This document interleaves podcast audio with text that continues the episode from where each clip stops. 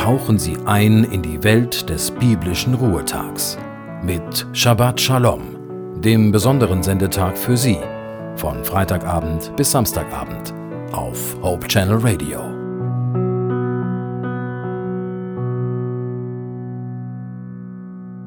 Haben Sie schon einmal jemanden kennengelernt, der Ihnen ganz fremd war?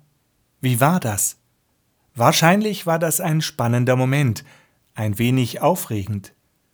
Unsicherheit war auch dabei und so manche Frage, wird mich mein Gegenüber sympathisch finden? Wie begegne ich ihm oder ihr? Werden wir uns befreunden oder bleibt es bei einer flüchtigen Bekanntschaft? Vielleicht ist aus dieser ersten Begegnung eine tiefe, lebenslange Freundschaft geworden. Was hat dabei mitgespielt? Wie kam es dazu? Wenn Menschen aufeinander zugehen, kann das Geheimnis der Freundschaft entstehen.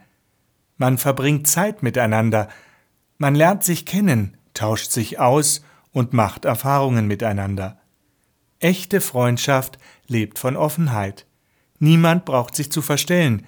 Wir werden akzeptiert und geliebt mit allen Fehlern und Schwächen. Unvorstellbar, dass eine solche Freundschaft auch mit Gott möglich ist.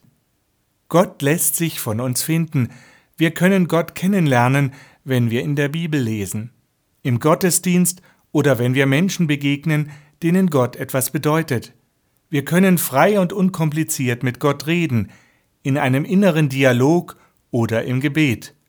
Und wir merken, wie Gott Anteil an unserem Leben nimmt und für uns da ist, wie ein guter Freund.